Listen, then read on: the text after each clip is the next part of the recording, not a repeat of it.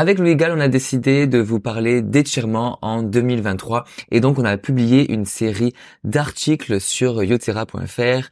Louis Gall, c'est notre expert musculo-squelettique, il est kinésithérapeute comme moi-même. J'ai décidé de vous partager le guide des étirements en 2023 qui est en fait un résumé des points clés de cette mini-série d'articles. Point numéro 1, quel est le mécanisme derrière les étirements? Les étirements provoquent une augmentation de la viscoélasticité du muscle et des tendons. Et il permet la diminution de l'excitabilité des motoneurones. Ceci augmente la tolérance aux contraintes des structures nerveuses et donc la tolérance à l'étirement. Le gain d'amplitude serait donc la conséquence d'une augmentation de la tolérance à l'étirement, c'est-à-dire des adaptations sensorielles, plutôt qu'à des changements de longueur, c'est-à-dire des adaptations mécaniques. Mais il n'existe pas vraiment de consensus. Dans le point numéro 2, on va parler de la différence des étirements statiques contre les étirements dynamiques.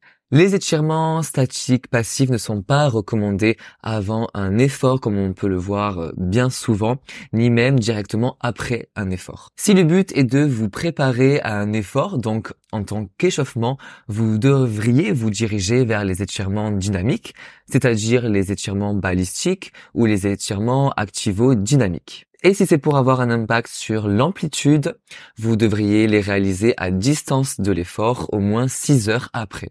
Point numéro 3, quel est l'impact des étirements sur les courbatures, aussi appelées DOMS?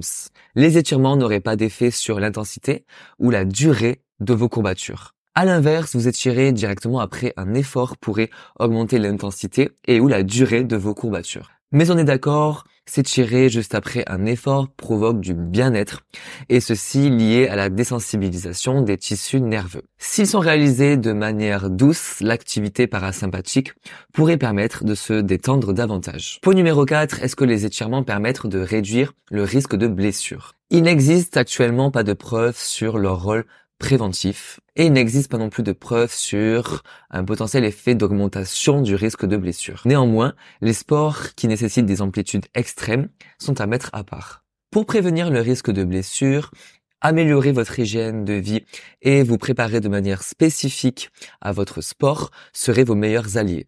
Point numéro 5, quel est l'intérêt des étirements sur la performance? Les étirements statiques avant effort auraient un effet négatif sur la performance une perte de force d'environ 10%, une diminution de l'endurance et de la vitesse, et une diminution de la détente verticale. Les étirements dynamiques auraient un effet bénéfique et pourraient être utilisés en fin de séance. Point numéro 6, quel est l'effet des étirements sur l'amplitude des mouvements? Sur le court terme, les étirements statiques et dynamiques auraient un effet positif sur l'amplitude des mouvements. Sur le long terme, les étirements les plus efficaces seraient les étirements statiques et les étirements PNF.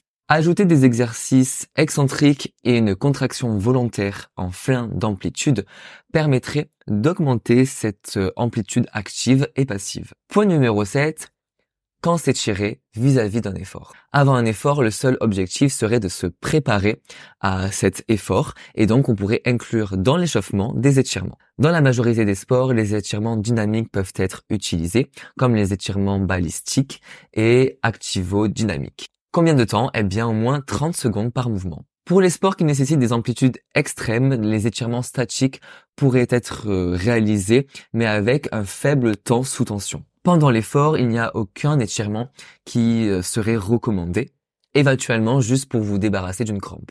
Après l'effort. Après l'effort, les étirements ne sont pas recommandés, ils ne sont donc pas à faire. S'étirer juste après un effort ne vous serait pas profitable, bien au contraire. Éventuellement, ce que vous pourriez faire, c'est des petits étirements doux liés à leurs activités donc parasympathiques pour retrouver la longueur initiale de votre muscle. Mais encore une fois, il faut les réaliser de manière douce et avec peu de temps sous tension. Alors, à distance de l'effort, c'est-à-dire au moins 6 heures après un effort, vous pouvez vous étirer dans l'objectif d'augmenter votre amplitude de mouvement. Vous avez le choix étirement statique, dynamique ou PNF. Ils auront tous un impact à court terme, mais ce sont les étirements statiques qui auront le plus d'effet sur le long terme. Combien de temps faut-il s'étirer et à quelle fréquence? Il n'est pas nécessaire de les faire longtemps, mais surtout souvent. Les recommandations sont de 30 à 60 secondes d'étirement, 4 à 5 fois par semaine et par muscle. il faudrait cumuler au moins 5 minutes d'étirement par muscle et par semaine, et ceci pendant 6 semaines pour avoir un gain d'amplitude. Alors, comment ne pas reperdre ensuite? Eh bien, vous pouvez répéter ce procédé, mais seulement 2 à 3 fois par semaine suffirait pour garder ces résultats. Comment gagner davantage d'amplitude? Eh bien, il faudra en parallèle travailler dans cette nouvelle amplitude pour gagner en force et en contrôle moteur. Ça serait dommage de gagner de l'amplitude, en fait, sans l'utiliser. Donc, ce que vous pouvez faire, c'est un travail excentrique vers cette amplitude et des contractions volontaires en fin d'amplitude. Si vous voulez en apprendre davantage, eh bien, les quatre articles de Louis Gall sont disponibles sur yotera.fr.